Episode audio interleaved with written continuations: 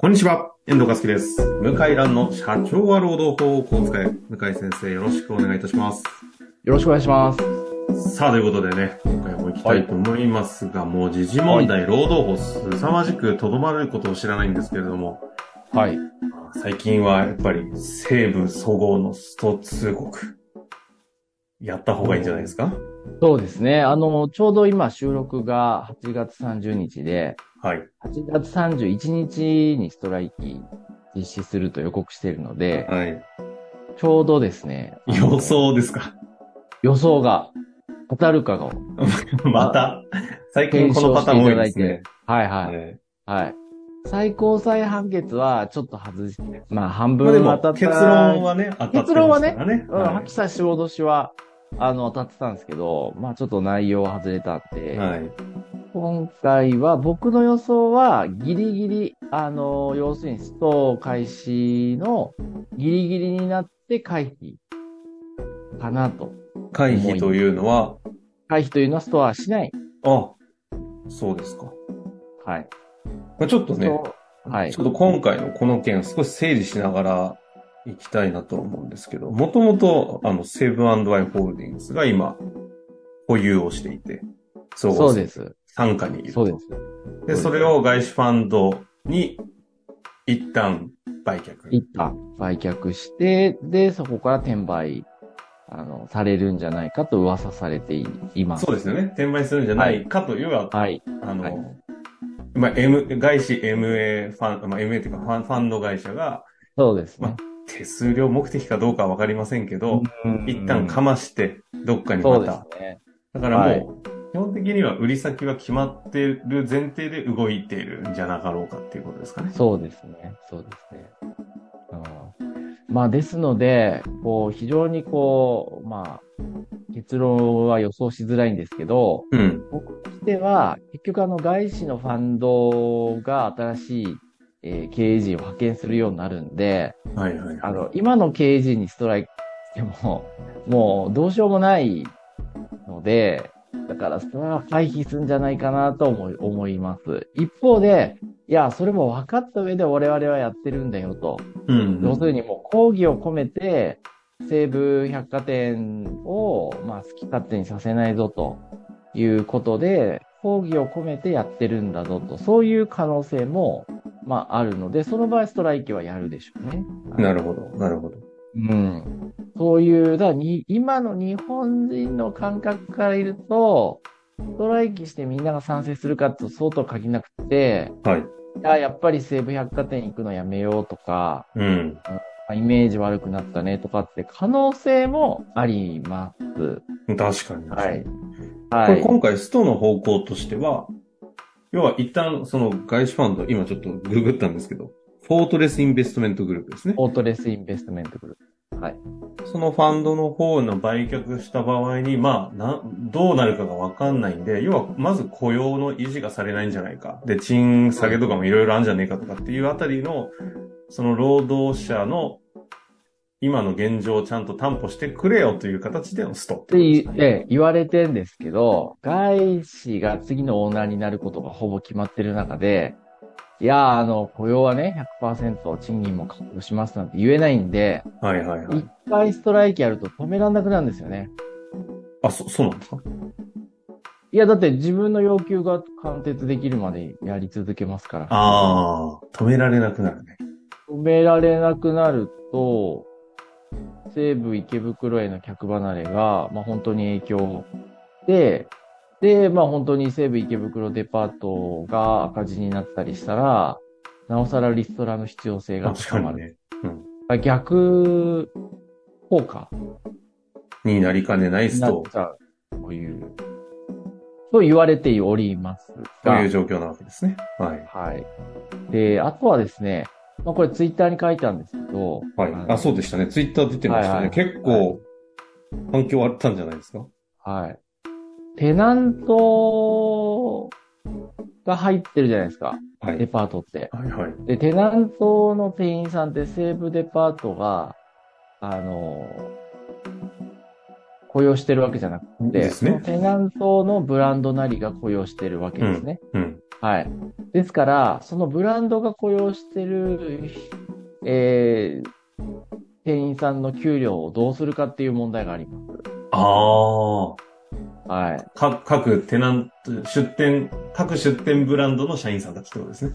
そうです。はい。で、そスうトライキしてる西武デパートの社員は、あの、積み立てしてるんですね、何十年間。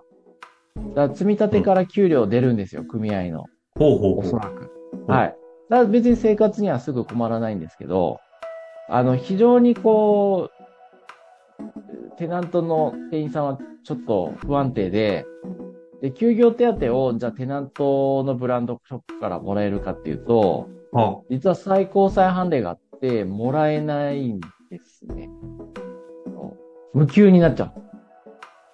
え今、今の条件ですかテナントとして出店しているところの社員さんの店舗が一旦なくなった時の休業保障は払わないっていう、それ、それがあるんです。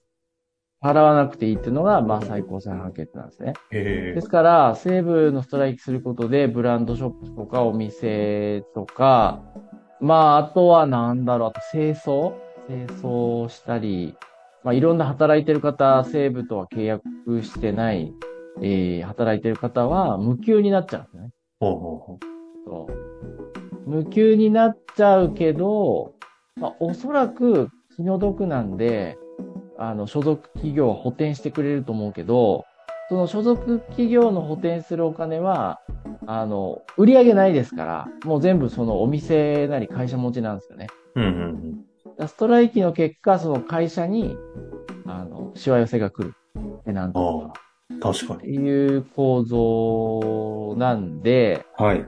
果たして、そういうい、で、必ずね、ストライキやると、例えばブランドショップに入ってた A さんの声みたいなのが出て、いや、うん私給料出ないんですよ、とか、うん。あ言って、えーで、それで、あの、結構賛否両論わーっとワイドショーとかで出るんじゃないかな。ほうほう ほう。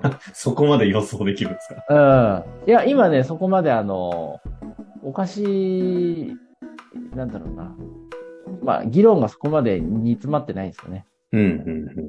でもだんだん現実的になると、ストライキで困っちゃう人もいっぱい出てきて、で、僕はそれで西部の労働組合は耐えられないんじゃないかなっていう気がしああ。ます。うん。ですね。これそうすると、出店ブランド側というのは、ちなみに出店ブランド側の方々がテナントがなくなった場合に、その休業保障しなくていいっていうのは、それ、こ根拠的にはその最高裁だとは思うんですけど、ど、んどう、どういう理屈なんですかいや、要はですね、そこの会社からしたら、そこの会社と関係ない出来事で、お店が開けなくなったと。あだからまあ、不可抗力みたいな。あ、てて天才的な意味合いになるんですかそう。そうそうそうへえ。そう要はビルなくなっちゃったんだから、仕方がないよねっていう解釈なんですね。そうです。うーんですので、あの、非常に問題、いまあ、あの、かわいそうだっていう声が出て問題になるんじゃないかなっていう気は。なるほど。で、一方で、今回でいう、その西武そごう側の社員さんたちに関しては、積み立てのの、積み立てのものからお金が出ると思います。組合がちなみに自分ど、どのぐらいの期間保証されるっていうことなんですか、それ。あの、積立金って、ストライキ何十年やってないんで、すごい溜まってるから、下手したら、もうい、あの、半年とか一年ぐらい働かなくても、それは言い過ぎか。まあ、一、二ヶ月は余裕だと思いますね。いや、スト中、ストップしたものは休業保証で、積み立てから出るってことですね。その積み立てからね、会社じゃなくてあ、ー労働組合労組が自から出る分でお金を、はい。はいう構造なんですね。い。はい。で、最終的にいろいろ、あの、可能性の話広げていきましたけども、はい。まあ、明日か。はい。これ放送されてる時にはね、もう皆さん、ああ、外れたなとか当たっそうですね。たな、 分かってると思うんですけど、はい。向井先生的にはすっとやらないと。うん。はい、いいですか。まあ、要するに、こういう、もう本当、我々は徹底抗戦しますよっていう新しいオーナーにアピールするっていうことで、もう終わりにするんじゃないかな。なるほどですはね。い。はい。まあ、あとはそうな、こここからは向井先生の予想はしなくてもいい気もしますが、ソースと回避になった場合に、じゃあ実際に外資ファンドへの売却から、その後の動きどうなるのかってとこはね、また、とそうですね。はい。ということですいうね。ことですね。その動きがあれば、また、そ、その後のね、労働問題確実に上がってくると思いますのでね。はい。時はまた随時、ちょっと時事ネタとしてやっていきましょうか。はい。まあそんなこんなではありますが、今日はここで終わりたいと思うんですけども、あの、引き続きね、時事ネタ多くてですね、はい。あの、まあ万博問題のね、いろいろ、あの、労働時間どうすんだ問題、2024年問題も絡むのかな、みたいな話もあったり、あと最近だと IKEA もそうですね。はい。あったりとあるんでね、ちょっと次回はは IKEA のね、話、ちょっはと整理したいなと思いますのい。で、そうですね。はい。